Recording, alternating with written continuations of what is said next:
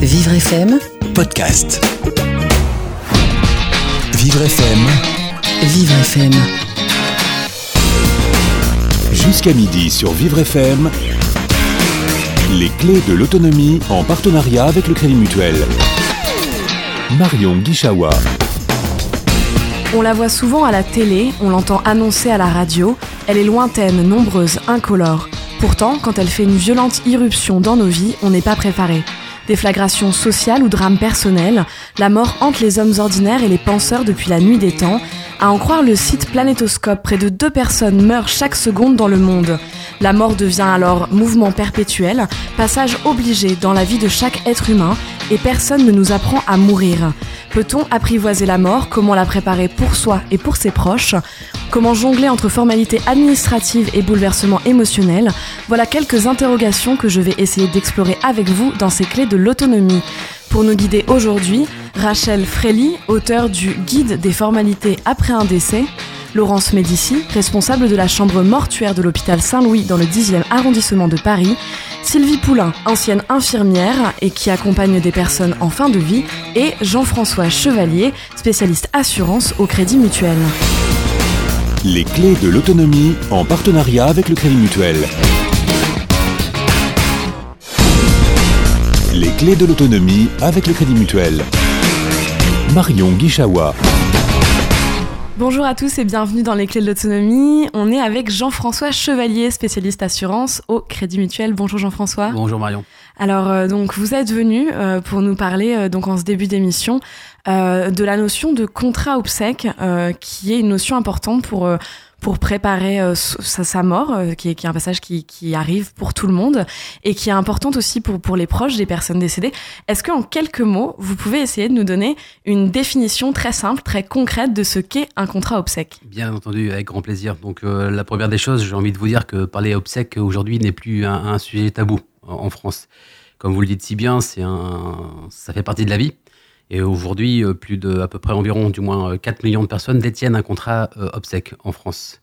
Et, aujourd'hui, ben, ça rentre dans le, je dirais, dans, dans la vie de chacun. Et, et- je peux vous dire que nous, en tant qu'établissement banque euh, et assurance, ça fait partie de notre, euh, je dirais, devoir de conseil, à un moment donné, dans la vie de nos clients, de pouvoir euh, aborder ce sujet. Alors, et, et donc là, l'idée, c'est de, donc de proposer à la personne de souscrire un contrat oui. pour que ses proches disposent d'un capital au moment de sa mort pour organiser ses funérailles. Alors, je dirais même mieux, mieux qu'un capital, c'est effectivement de, de- de proposer à nos, à, nos, à nos clients une solution pour euh, donc euh, financer euh, le coût des obsèques, qui est environ aujourd'hui entre 5 000 et 6 000 euros, et de proposer non pas un capital, euh, mais une prestation. Alors, une prestation, on en dira certainement deux mots un petit peu plus tard, mais c'est de pouvoir libérer et d'organiser ce que je dirais. Ah, le mot obsèque fait peur. Je, je parlais plutôt d'organisation de la tranquillité psychologique et matérielle de la famille.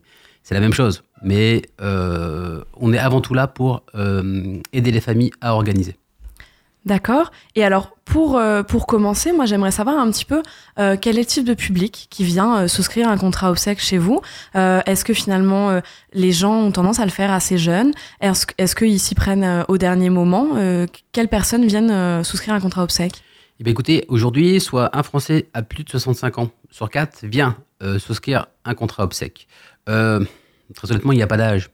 On a effectivement les seniors. Alors, on est senior à partir de quel âge C'est une vraie question. À partir de 55 ans, on voit effectivement un rajeunissement de la population et la typologie de, de- de- des Français à venir euh, souscrire un contrat. Les premiers à venir sont forcément nos parents. J'ai 45 ans aujourd'hui. Ma mère a forcément euh, été, euh, enfin, dû su- subir le, le décès de ses parents et nos parents ne veulent plus euh, et ne veulent pas que transférer cette charge aux enfants. Nous avons aujourd'hui des jeunes clients qui ont perdu un proche, euh, un parent trop tôt, il est toujours trop, trop tôt hein, pour, pour partir. Et bien effectivement, naturellement, ils viennent spontanément pour pouvoir effectivement libérer euh, donc euh, la famille de, de cette charge euh, émotionnelle. Vous l'avez dit tout à l'heure. Donc souvent, finalement, c'est euh, le fait qu'on ait un proche ou un parent qui décède. Peut-être, alors soit on se dit, bah, il avait prévu le contrat obsèque, donc ça nous a aidé à ce moment-là, parce que c'est un moment difficile et qu'on avait du coup moins de choses administratives à prendre en charge. Ou alors, au contraire, la personne ne l'avait pas fait et on se dit, eh bien, pour mes enfants, j'ai pas envie que, que ce soit la la même situation. Effectivement, c'est vraiment dans ce cadre-là. C'est alors, je le disais il y a quelques minutes, parler obsèques n'est plus un sujet tabou, mais on a quand même ces difficultés à se projeter sur quelque chose dont on n'a pas envie que ça arrive naturellement.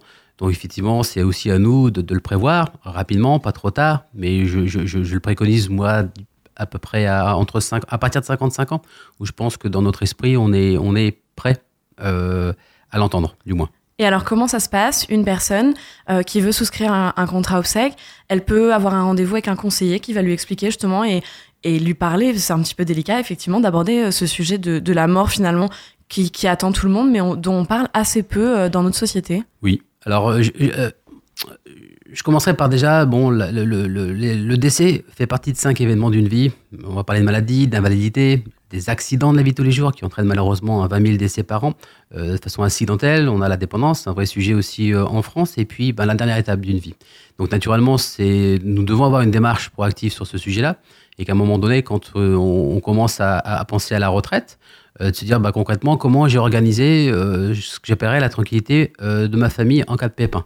Donc, effectivement, c'est de faire le point avec nos clients et de s'assurer de la manière dont ils ont organisé ce sujet alors, je pas les obsèques hein, pour, euh, pour le dire, et puis à partir de là, effectivement, leur proposer une solution. Et je dirais une solution et non pas un contrat, parce que là, on va parler euh, de, de prestations, on va parler de, de prestataires. Et donc, c'est de rassurer effectivement euh, nos clients. Et alors justement, quelles sont les prestations quand on souscrit un contrat obsèque? À quel service, à quelle prestation on a le droit? Alors, au Crédit Mutuel, notre solution, elle, est matérialisée par quatre offres. Une offre qui va, ou du moins trois, une offre qui va concerner l'organisation, euh, bah, ce qu'on aime forcément pas faire quand on perd un proche, hein, devoir euh, rentrer dans un magasin, euh, choisir les fleurs, le, je dirais le choix entre l'inhumation et la crémation. Donc aujourd'hui, on libère nos clients de ce souci, car nous proposons à nos clients une prestation qui vaut aujourd'hui l'équivalent de 3500 euros ou 4500 euros. Et on désigne automatiquement sur notre solution, dans notre contrat, un bénéficiaire. Ce bénéficiaire aujourd'hui est le choix funéraire. Le choix funéraire est le spécialiste aujourd'hui, l'un des spécialistes de, du, marché euh, des, obsèques. Le client est averti par un courrier euh, quelques jours après, comme quoi euh, le choix funéraire a pris connaissance de son désir d'être bénéficiaire de, ce contrat. Et le client a ni plus ni moins à, indiquer ses, ses souhaits dans un recueil de mémoire. Quel type de souhait on peut, on peut exprimer dans ces cas-là? Ben, Ça va de la chanson, ça va de la couleur du, du capiton, comme on l'appelle, le, choix entre l'inhumation et la crémation. Euh, aussi le, choix du rapatriement du corps dans, dans, le pays d'origine de nos clients. C'est chose qu'on propose aussi. Euh, notre, notre volonté, c'est effectivement éviter que ce soit une charge pour la famille. Donc, pas rentrer dans le détail non plus. Il est forcément pas agréable de dire à la famille ou d'aller effectivement dire je veux une couleur rouge, verte, bleue. Euh, et euh, et de, pouvoir effectivement apporter euh, cette situation clé en main euh, pour nos clients. Donc la première étape, c'est de définir le bénéficiaire de ce contrat, pour résumer. Les euh, deux premières garanties, le, bénéficiaire et le choix funéraire. Le client doit lui donc inscrire ses volontés. On lui fournit des petites étiquettes autocollantes avec un numéro de téléphone à, à, coller dans les, dans les papiers officiels. Et en cas de décès, la famille n'a juste à prendre ce numéro de téléphone, et ils sont mis automatiquement en relation avec notre prestataire. Euh, donc, euh, j'imagine que vous conseillez aussi fortement aux, clients de penser à prévenir sa famille aussi qu'il a souscrit ce contrat chez vous pour que les gens le retrouvent facilement euh, au moment du décès. Bien entendu, on le dit simplement, dites à la famille que c'est prêt, c'est préparé, d'accord, qu'en cas de pépin, en cas de décès, ils n'ont simplement juste une chose à faire, aller dans le livret de famille par exemple, et puis effectivement et, contacter le numéro indiqué sur ce document. Et c'est le bénéficiaire. Donc le bénéficiaire, est-ce qu'on peut expliquer quel rôle il a? C'est lui qui va euh, euh donc euh, recevoir le, capital ou la, somme prévue pour organiser les obsèques et qui va être en charge de ça? Tout à fait. Donc le choix funéraire est bénéficiaire. La première formule, c'est l'équivalent de 3500 euros. Donc avec ces 3500 euros, le choix funéraire fournit à la famille une solution, sans être maladroit, clé en main, qui dispense la famille de devoir aller choisir les fleurs, les faire part, de choisir les porteurs, donc du, cercueil, euh, euh, et, ainsi, au moment du sinistre, de ne pas être obligé de demander à la famille un reliquat. Et une somme d'argent pour pouvoir effectivement compléter les prestations. Et alors concrètement, donc cette souscription, elle a un coût. si moi demain je veux souscrire un, contrat obsèque, comment s'échelonne le, paiement? Comment ça se passe? Alors je vous dirais, je vous invite à venir au Code Mutuel et font une proposition. Non, effectivement, alors la, cotisation, elle est, elle est sous deux formes. Elle peut être viagère, Cette cotisation viagère, eh bien, elle est calculée à l'âge où vous souscrivez et elle va durer toute la vie. Ou effectivement, proposer à nos clients une, cotisation temporaire. Une cotisation temporaire, c'est de choisir entre 2 ans, 4 ans, 6 ans, 8 ans ou 10 ans. C'est-à-dire que si vous choisissez une cotisation temporaire de 2 ans, au bout de 2 ans, vous ne payez plus et vous restez couvert toute votre vie, euh, car ce contrat euh, proposé par le Crédit Mutuel est un contrat vie entière. Un contrat vie entière, c'est de pouvoir payer toute la vie, mais au moins d'être couvert jusqu'au décès. Alors justement, vous parlez de la vie entière. Euh, moi, j'ai un exemple qui me vient en tête et une question que j'aimerais bien vous poser. Euh, il y a euh, parfois dans les entreprises, on propose aux gens d'avoir accès à un contrat obsèque. Qu'est-ce qui se passe quand ces personnes-là se retrouvent au chômage ou quittent l'entreprise, par exemple, pour prendre leur retraite? Alors, on vous parlait de, de, couverture collective proposée par euh, les grandes entreprises, les petites et les moyennes d'ailleurs. Euh, donc, ces, couvertures, en général, sont, euh, je dis bien en général, tout dépend de, de ce qui est négocié en amont. nous sommes couverts pendant la période d'activité. Et je dis toujours à nos clients qu'il est très opportun de faire le point de la protection sociale une fois où on pense à partir à la retraite et une fois qu'on se dit bah, concrètement, aujourd'hui, je quitte mon entreprise, je n'ai plus euh, ce, maintien de salaire en cas d'arrêt de travail, ce maintien de salaire en cas d'invalidité, et de dire concrètement, est-ce qu'aujourd'hui mon contrat groupe, comme on l'appelle, est-ce qu'il me protège après la période d'activité? Donc ça, c'est vraiment une démarche euh, individuelle du salarié à, faire au niveau de son entreprise. Euh, si l'entreprise prévoit cette possibilité, j'ai envie de vous dire tant mieux, et si elle ne le fait pas, eh bien, nous intervenons au moment, à ce moment-là pour effectivement eh bien, continuer à proposer ce que l'entreprise proposait à travers soit une garantie dépendance ou une garantie obsèque. D'accord. Et alors, euh, euh, pour finir, pour bien comprendre tout ça, euh, une question que je me posais aussi, c'est si on souscrit un contrat obsèque à 60 ans, et puis un jour on est malade, on, sait qu'on risque de mourir bientôt, mais il y a eu des changements, je sais pas, par exemple une conversion religieuse. est-ce que de toute façon les pompes funèbres sont capables de prendre en compte n'importe quelle demande? Est-ce qu'il est ou est-ce qu'il est possible de réactualiser le contrat obsèque en disant, par exemple, finalement, je veux plus ce rapatriement dans mon lieu familial, mais je préfère mourir là où je suis en ce moment? Est-ce qu'il est possible de faire ce genre de choses Oui, tout à fait. L'avantage de souscrire un contrat obsèque, c'est de souscrire un contrat auprès d'une compagnie d'assurance où vous désignez, en l'occurrence au Crédit Mutuel, le euh, choix funéraire comme prestataire. La question se pose aussi, c'est que je ne suis pas lié au choix funéraire. Le fait de choisir le choix funéraire, c'est d'avoir, je le, le, répète, une solution clé en main, une qui vous permet de, bien gérer une fois que le décès arrive. Euh, toute la vie durant du, du, du, client, le client a le choix de choisir un autre bénéficiaire ou effectivement, peut-être, euh, comme vous le dites, si effectivement euh, euh, le, client souhaite être rapatrié dans, dans, un pays d'origine, et eh de, proposer une autre formule à nos clients pour pouvoir le, faire. On parle aujourd'hui de comment bien choisir son contrat obsèque et puis de toutes les démarches qui, qui entourent un décès, le décès d'un proche, avec Jean-François Chevalier, spécialiste au Crédit Mutuel dans les clés de l'autonomie. On vous retrouve après une courte pause musicale. 11h midi, les clés de l'autonomie avec le Crédit Mutuel. On est de retour dans les clés de l'autonomie. Aujourd'hui, euh, on aborde un sujet un petit peu délicat qui est de savoir comment on accompagne les personnes vers la mort, euh, mais aussi les proches après un décès. Euh, Jean-François Chevalier, spécialiste assurance au Crédit Mutuel, est avec nous. Il nous a aidé à définir ce qu'est un contrat obsèque, comment une personne peut en souscrire un. Maintenant, j'aimerais réfléchir un petit peu à savoir quelles sont les démarches qui sont nécessaires après un décès, puisque le but d'un contrat obsèque, c'est aussi justement d'épargner certaines de ces démarches euh, euh, aux, proches de la personne de la personne qui va mourir. Et euh, j'ai pu interviewer Rachel Frély, qui n'a pas pu être là aujourd'hui, qui est l'auteur d'un guide pratique après un décès publié aux éditions d'Angle en 2012, qui a bien voulu répondre à certaines de mes questions. Et Jean-François Chevalier, je vous demanderai vos réactions sur ce qu'elle nous a dit. Je lui ai d'abord demandé de m'expliquer un petit peu quelles sont les démarches prioritaires à faire euh, suite au décès d'un proche Déjà, il faut savoir que quand une personne euh, décède, euh, avant de déclarer le décès euh, à la mairie de la commune où la personne est morte, il faut surtout le faire immédiatement constater.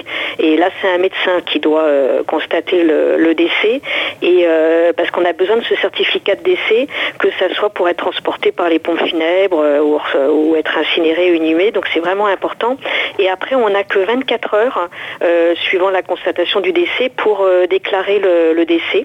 Et en fait, il y a beaucoup d'organismes qui vont avoir besoin de ce certificat de, décès. Et donc, il est important que vous prévoyez plusieurs originaux et, faire beaucoup de photocopies parce qu'on en aura besoin pour les, différentes formalités. ce qui est important, c'est de voir si la personne a un contrat obsèque.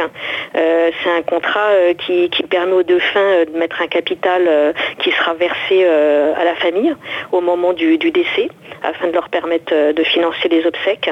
Donc ça, c'est vraiment euh, la première chose euh, à, se renseigner rapidement pour savoir s'il y a un contrat obsèque et s'il y a un contrat d'assurance vie. Voilà Rachel Frély qui est l'auteur d'un guide des formalités après un décès. Euh, donc euh, plusieurs étapes euh, qui semblent importantes.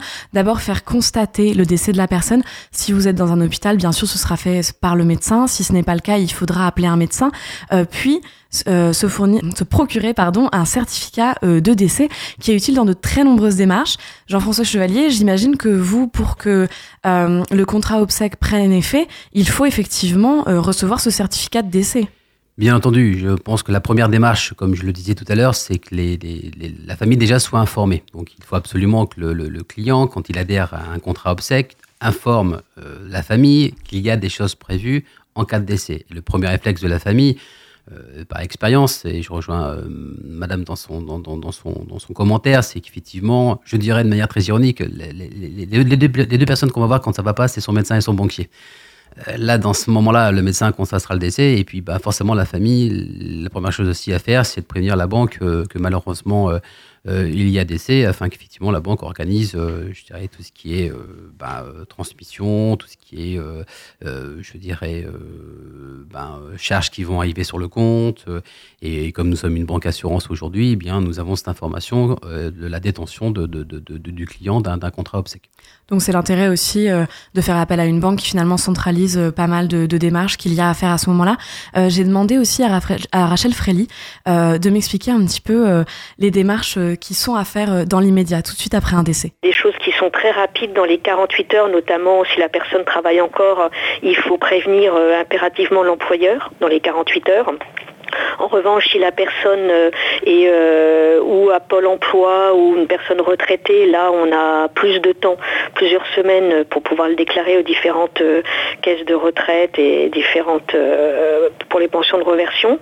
Pour tout ce qui est trésor public, alors que ce soit les impôts sur les revenus, la taxe d'habitation, taxe foncière, là, on a 30 jours pour pouvoir informer le centre des, des impôts. en revanche, pour tout ce qui est euh, assurance, les compagnies d'assurance, que ce soit voiture, logement. Euh, là aussi, on a quelques semaines pour le déclarer. Donc le travail, le, logement, euh, les, assurances, on se rend compte qu'il y a beaucoup beaucoup de choses qu'il faut gérer au moment du décès d'une personne. souvent, on ne pense pas aussi à ces formalités-là. et pour conclure sur ce thème-là, Rachel Frély donc m'a expliqué aussi quelles sont les démarches qui peuvent avoir lieu sur le plus long terme et auxquelles on ne pense pas forcément dans l'immédiat. Sur le long terme, après, il va falloir penser euh, d'annuler euh, notamment les abonnements. Les, personnes ont pu prendre un abonnement euh, pour une revue. si la personne est seule, eh ben, il va falloir penser à fermer Internet, les notes d'électricité, de gaz, d'eau. Tout ça, c'est des choses où on a un peu plus de temps. Si la personne est propriétaire, on a un peu plus de temps. Si la personne est locataire, on n'a qu'un mois de, préavis pour rendre le logement. Donc dans le mois, il faut penser à fermer toutes ces et euh, essayer justement par la banque de voir tous les prélèvements qui sont faits pour pouvoir euh, stopper euh, tous ces prélèvements en cours. Donc Rachel Frély, auteur du guide des formalités après un décès aux éditions d'Angle. Tout ça, euh, voilà, je, pense, je pensais que c'était important de le mentionner parce que souvent on n'a pas en tête, euh, euh, voilà, mais en fait la, réalité qui est qu'une personne avait tous ces différents aspects de sa vie qui maintenant doivent être pris en charge. ça, Jean-François Chevalier, c'est pas forcément des choses qui sont compris dans un dans un contrat obsèque, puisque.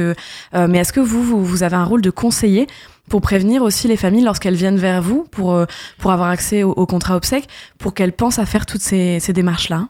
Alors, il y a des services et l'assistance dans notre contrat obsèque qui permet effectivement de rassurer la famille euh, pendant le vivant ou pour les bénéficiaires en cas de décès. Donc ça, c'est euh, très généralement dans l'assistance des contrats obsèques où effectivement on a une, un halo, halo obsèque, si on l'appelle de cette manière, qui permet effectivement d'informer. mais de toute façon, on s'y prépare jamais à ce moment-là. donc, je pense que, je, je, le répète, mais la priorité, c'est déjà de se dire concrètement, il faut prévoir bien en avance tout ce qui est déjà partie, je dirais, organisation, mais aussi euh, financière. Parce qu'aujourd'hui, euh, euh, cette solution, elle, s'adresse vraiment à toute typologie de nos clients. Hein. je dirais au plus bas salaire, au, plus gros salaire, si je puis dire, au plus gros revenu. son importance, c'est de se dire concrètement qu'est-ce que j'ai fait, à quel moment je dois le faire, et, et surtout, effectivement, accompagner nos clients pendant et après. Et pour répondre à votre question, effectivement, d'avoir cette, ce service d'assistance qui permet de rassurer. Euh, et je pense que plus on avance dans l'âge, plus on se pose cette question, ces questions, et en tout cas, on doit la réponse. Rachel Frely, un cas qu'elle n'a pas évoqué, euh, c'est le cas de si la personne euh, meurt euh, à l'hôpital. dans ces cas-là, vous pouvez recevoir de l'aide d'une personne qui travaille dans une chambre mortuaire. J'ai rencontré Laurence Médici, qui est responsable de la chambre mortuaire de l'hôpital Saint-Louis, et qui m'a expliqué la prise en charge que peut vous apporter la chambre mortuaire. On leur explique euh, quels sont leurs droits par rapport aux démarches administratives. En l'occurrence, là, on leur explique bien qu'ils n'ont aucune démarche administrative, que ce sont les pompes funèbres qui vont prendre en charge toutes ces démarches-là avec l'hôpital. C'est-à-dire, c'est l'hôpital qui fait la déclaration à la mairie, les pompes funèbres qui vont faire enregistrer le décès sur le livret de famille, en sachant que, bien sûr, ils ont aussi la possibilité de le faire, mais que là, ils sont dans un contexte de deuil et qu'ils ont assumé cet instant qui est, qui est difficile et douloureux pour eux. Et on les invite assez rapidement à prendre contact euh, avec euh, un opérateur funéraire de leur choix pour qu'ils puissent organiser les obsèques. Voilà donc euh, Laurence Médici qui m'explique également que voilà dans le détail un peu plus dans le détail dans quelle mesure la chambre mortuaire peut vous aider à préparer les obsèques de votre proche. Très souvent et de plus en plus maintenant, on a des familles qui viennent nous rencontrer avant le décès. Ce qui aide beaucoup parce que si on a ces informations-là, si la famille vient, on peut parler d'un côté qui est quand même pas anodin, c'est le côté pécunier quand même, qui est hyper important. Il faut quand même savoir que une prise en charge euh, d'obsèques est quand même euh, relativement euh, importante. J'ai pas le chiffre exact, mais il faut savoir qu'actuellement c'est entre 2000 euros et 6000 euros pour des obsèques. Et les autres informations qui sont capitales aussi, c'est à savoir, ça permet d'anticiper sur est-ce une inhumation, une crémation? Est-ce qu'ils se sont posé la question ou pas? Donc le fait d'en parler en amont, c'est quand même préférable. Le fait de savoir s'il y a déjà un caveau familial ou pas, ça aussi, ça peut aider parce que lorsqu'il y a un caveau familial, ça réduit les frais. Il faut savoir que les familles ne sont pas toujours informées euh, que l'on peut euh, disposer d'un caveau familial pour y mettre un membre de la famille. À partir du moment où le caveau permet, le nombre de places est suffisant et permet l'accueil du proche et puis le lieu vers lequel ils vont vouloir euh, organiser les obsèques. Voilà, donc Laurence Médici, euh, responsable de la chambre mortuaire à l'hôpital Saint-Louis, dans le 10e arrondissement de Paris. Jean-François Chevalier, quand on l'écoute, euh, c'est intéressant parce qu'on voit que la chambre mortuaire travaille forcément avec l'organisme de pompes funèbres. Est-ce que vous aussi, dans votre travail de conseil, vous êtes amené à rencontrer les membres des chambres mortuaires, les membres des, pompes funèbres Il y a un travail en cohésion qui se fait? Alors, euh, j'ai envie de vous dire non, parce qu'on a choisi effectivement le fait de travailler avec un prestataire. Et j'insiste sur le dire qu'effectivement, c'est un choix hein, de notre client de choisir ou pas euh, le prestataire proposé par le, Crédit Mutuel. On a toujours la liberté aussi de pouvoir désigner un, un, un, un tierce bénéficiaire qui aura, lui, à sa charge euh, le devoir d'honorer euh, les volontés de, de l'assuré. Et je voudrais revenir sur les propos de, de Madame qui dit effectivement, on parle de, on parle d'obsèques, on parle de, de, de pierre tombale. Euh, effectivement, les obsèques se font en trois étapes. On parle, la première partie, c'est l'organisation. Euh, qu'est-ce qui se passe en cas d'essai, qui je dois appeler, qui dois-je contacter, comment ça se passe? Euh, on parle aussi après de financement du, je dirais, du caveau. On peut avoir un caveau familial. effectivement, à juste titre, ça, coûtera moins cher. Et il y a aussi la troisième étape, c'est la partie monument funéraire, parce qu'effectivement, on n'a pas envie de, de laisser, euh, je dirais, un emplacement sans, sans pouvoir s'y recueillir. donc voilà, les obsèques, je, le disais tout à l'heure, c'est euh, oui entre 5 000 et 6 000 euros, euh, donc qui se détaillera euh, et qui se décomposera entre la partie organisation, une participation à l'achat de la pierre tombale ou euh, effectivement le, caveau et, la dernière et la quatrième solution, le rapatriement du corps euh, dans le pays d'origine euh, pour les personnes concernées. Et alors en deux mots pour finir sur ce sujet, dans le cas où la personne n'aurait pas parlé à sa famille de la souscription de son contrat obsèques, ce qui arrive assez fréquemment, la famille au moment du décès ne sait pas si le proche avait souscrit un contrat obsèques et deuxièmement dans quel organisme, Comment fait-on à ce moment-là? Existe-t-il un fichier national auquel on peut se référer? Fait-on appel à la banque? Qu'est-ce qu'on fait? Euh, La banque est forcément avertie du décès par l'intermédiaire d'un acte de décès. Et euh, effectivement, nous avons forcément la situation de nos clients à la fois banque et assurance qui nous permet de savoir s'il y a un contrat d'assurance. Euh, après, la, vérité de, tout ça, c'est de se dire concrètement, on peut imaginer euh, le feu dans un appartement. Je l'ai pas, effectivement, je l'ai pas dit aux enfants. La maison brûle et tout disparaît. Comment ça se passe? Il est toujours préconisé d'enregistrer tous ces papiers, toutes ces photos sur un disque dur euh, et de les mettre à part de la maison pour effectivement avoir ces informations-là. Mais nous, notre devoir de conseil dès le départ, quand on, quand on propose ce type de solution à nos clients, c'est attention, vous adhérez à un contrat d'assurance vie entière jusqu'au décès, sur lequel vous avez la possibilité de mettre un bénéficiaire désigné, qui est en l'occurrence aujourd'hui le chef funéraire au crédit mutuel. Euh, euh, il faut prévenir la famille. Il faut leur dire non, j'ai pas organisé, j'ai fait ci, j'ai fait ça. C'est de dire concrètement, tout est prêt. En cas de pépin, il y aura un numéro de téléphone à contacter et après on s'occupe de tout. Ou un proche, un ami, un voisin, si, euh, si on n'a pas de famille proche. tout à fait. On est avec Jean-François Chevalier, spécialiste assurance au Crédit Mutuel, et on parle euh, de toutes les démarches qui entourent euh, un décès dans les clés d'autonomie. On se retrouve après une courte pause musicale. Jusqu'à midi sur Vivre FM, les clés de l'autonomie en partenariat avec le Crédit Mutuel. Marion Guichawa. On est de retour dans les clés de l'autonomie. Aujourd'hui, on s'intéresse euh, euh, à ce moment un peu particulier qui est la mort dans la vie d'une personne, dans la vie de ses proches. Avec nous euh, en plateau, Jean-François Chevalier, qui est responsable assurance au Crédit Mutuel.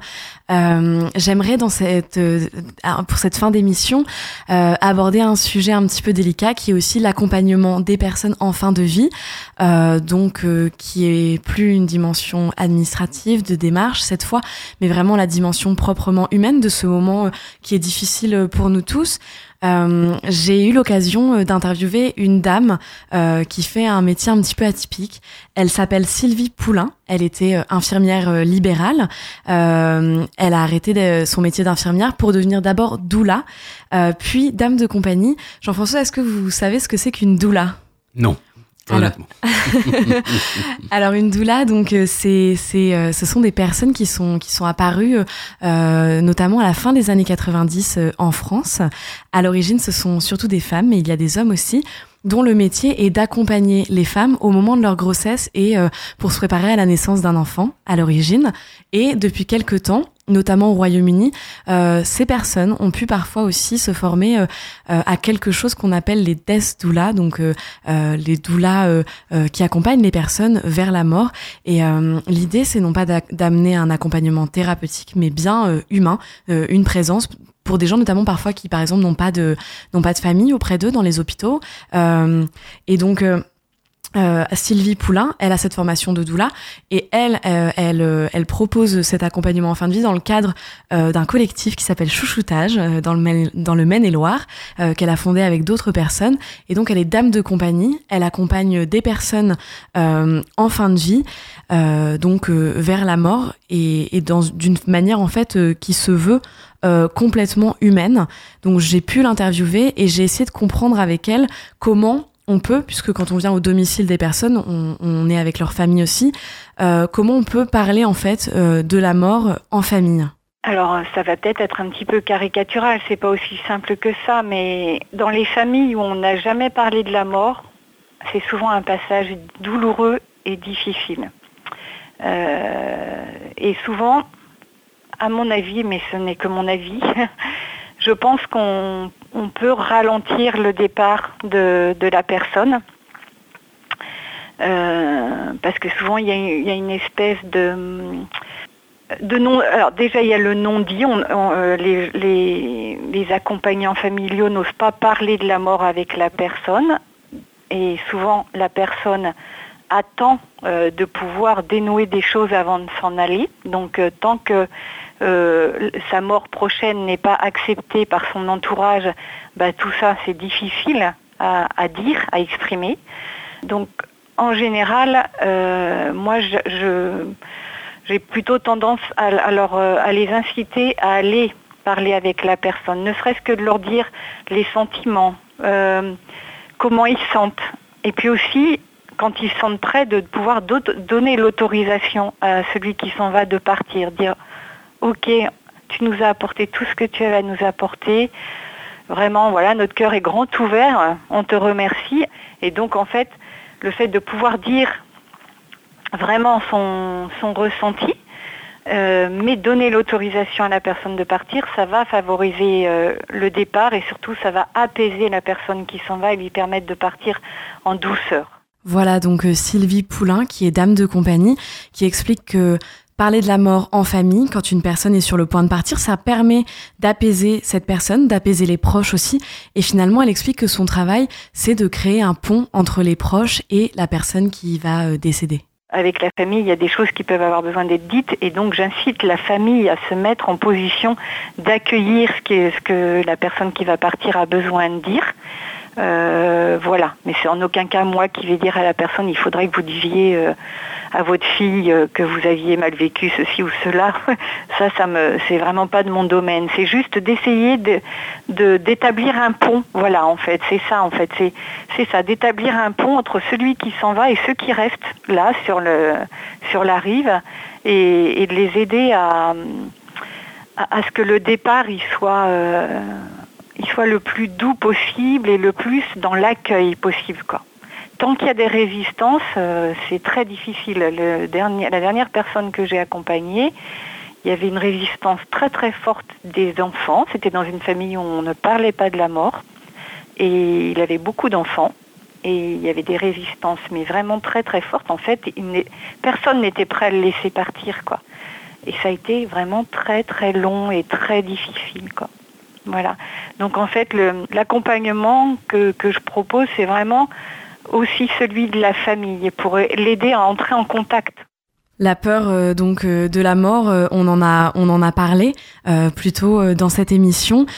Sylvie Poulain, donc je rappelle qu'elle a été aussi doula et c'est ça qui en fait une personne intéressante, c'est que elle travaille à accompagner des gens dans ces deux passages de la vie que sont la naissance et la mort et finalement elle s'est rendue compte que qu'il y avait des, des similitudes, que d'en parler, que de transmettre ses connaissances, ça pouvait permettre euh, d'apaiser les personnes, que ce soit euh, une femme au moment de son accouchement ou une personne avant de, mourir. Ça fait peur la mort, hein, euh, comme l'accouchement d'ailleurs dans notre société en fait. Ce sont, deux sujets qui de ce côté-là sont inspirent un petit peu la même chose tant qu'on n'y est pas entré, c'est la peur et puis on bah, n'en parle pas trop, on verra bien quand on y sera. Alors qu'en fait je pense que d'en parler en amont, sans tabou, euh, de transmettre euh, aux plus jeunes, enfin voilà, euh, notamment quand ça se passe bien, parce qu'on transmet souvent quand ça se passe mal, mais transmettre, ça permet aussi de d'aborder d'aborder ces deux moments de la vie de façon sereine et en étant prêt aussi à un lâcher prise. En fait, dans les deux, il y a une sorte de, de lâcher prise. Voilà un rôle de, transmission donc, euh, un rôle de, transmission de son expérience euh, auprès des personnes sur le point de mourir. Euh, j'ai demandé à Sylvie si son travail de dame de compagnie auprès des personnes en fin de vie avait changé son propre rapport à la mort. Bien sûr que ça l'a changé parce que euh, quand j'étais euh, jeune infirmière, la mort, ça me faisait peur. La mort, c'était l'échec.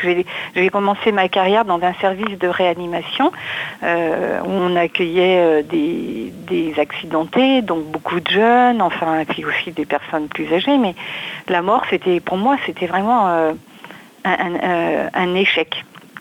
Quand la, personne partait, c'est qu'on on avait échoué. Et euh, lorsque j'ai commencé à faire du domicile et accompagner en fin de vie des, gens malades ou âgés, et je me suis aperçue que bah, ça pouvait être complètement autre chose. Quoi. Ça pouvait être euh, un chemin, euh, un chemin de connaissance, je crois. Les, gens souvent au début de l'accompagnement et à la fin de l'accompagnement, c'est-à-dire quand ils partent, moi j'ai l'impression que c'est plus les mêmes personnes. Elles ont, elles ont cheminé. Euh, euh, elles ont cheminé quoi. la personnalité a pu changer. Il y a des choses qu'elles ont lâchées. les gens autoritaires souvent s'adoucissent. Enfin, à partir du moment où ils lâchent prise, hein, je, c'est et, et du coup, ben, évidemment, quand on parle de la mort des, autres, ce qui nous fait peur, c'est la nôtre. Hein, ça, nous ramène à la nôtre. Donc, évidemment que ça m'a fait réfléchir à ma propre mort, à moi. Et, euh, et je sais comment, et, je sais comment j'ai envie de mourir. J'ai vu des gens mourir de différentes façons, s'acheminer vers la mort de différentes façons, et donc j'ai pu, je sais comment moi, j'ai envie de mourir. J'ai envie de mourir en sérénité. J'ai envie de mourir entourée des miens, mais voilà, j'accueillerai leur tristesse, mais mais c'est juste, enfin voilà, c'est juste euh, la fin de, enfin, je sais pas comment comment exprimer ça. C'est c'est un pour moi c'est un passage. Je sais je sais pas vers quoi, mais c'est un passage. J'ai aussi euh, après après un accouchement, par exemple, il y a une espèce de paix qui s'installe. Une fois que le bébé est là, il y a une espèce de paix qui s'installe. Eh bien, ça m'est arrivé de ressentir ça aussi quand la personne, quand j'accompagnais vraiment la personne dans son dernier souffle. Il y a une espèce de paix qui est palpable, enfin peut-être avec une certaine sensibilité, mais qui est palpable, qui s'installe. Donc en fait, moi, je, voilà, j'aurais envie d'avoir un, chemin vers la mort qui soit plutôt dans la sérénité, dans le calme, dans l'accueil. Ok, de toute façon, à un moment, fallait que ça arrive. Donc j'ai envie de le vivre tranquillement. J'ai envie d'en profiter pour voir des gens que j'aime, pour leur dire ce que j'ai à leur dire s'il y a encore des choses qui, n'ont pas été dites, leur dire au revoir et, euh, et partir tranquillement. Quoi. Voilà, donc Sylvie Poulain, euh, un, beau message sur la possibilité finalement de, partir euh, tranquillement. Alors forcément, je lui avais expliqué les choses dont on allait parler euh, dans cette émission et je lui ai posé la question aussi de la gestion de ce, ce, contraste entre les démarches administratives qu'on doit gérer et puis le côté profondément humain lié à notre nature de ce moment de la vie. donc voilà, voilà ce qu'elle m'a répondu. Vous savez, quand les avions se sont euh, crachés sur les tours jumelles, il y avait des, il y a des gens qui ont dit, bah, les gens qui téléphonaient des avions, en fait, ils n'ont jamais, pas téléphoné à leur assureur ou à leur banque, ils ont téléphoné euh, aux gens euh, qu'ils aimaient, en fait. Et bah, à l'approche de la mort, je crois que les, vraies questions, c'est pas des questions ni d'argent ni pratiques. Voilà, donc Jean-François Chevalier, je vous vois. Euh, on, aura bien compris qu'on peut qu'on peut aborder les deux, mais euh, je voulais quand même euh, justement montrer les deux aspects de, de ce cheminement. Est-ce que ça vous fait réagir, Jean-François Chevalier, donc cette dernière remarque de Sylvie Poulain? Oui, ça me fait réagir, mais je voudrais juste rajouter qu'effectivement, bah, on parle de, solutions, on parle de contrats, on parle de garanties, mais je dirais qu'avant tout, de, parler contrat, c'est aussi euh, pour le crédit mutuel de d'accompagner tous ses clients, mais je dirais de, de, la naissance au décès on est, on a des projets, euh, on va avoir le crédit mutuel pour ces, ces, projets euh, immobiliers. Et ben, j'ai envie de vous dire que le décès, ça fait partie, non pas des projets, parce que c'est pas un projet bien entendu, mais c'est une chose sur laquelle on doit être attentif et, apporter cette solution et, accompagner tous nos clients, je dirais, tout au long de la vie. Je vous remercie, Jean-François Chevalier, d'être venu euh, sur le plateau nous donner euh, tous ces conseils pratiques. J'espère que les auditeurs auront les clés nécessaires maintenant. Et puis, euh, je vous dis à dans un mois pour une nouvelle édition. Vous retrouvez bien sûr l'émission sur le site de Vivre FM. Merci Marion. Vivre FM, podcast.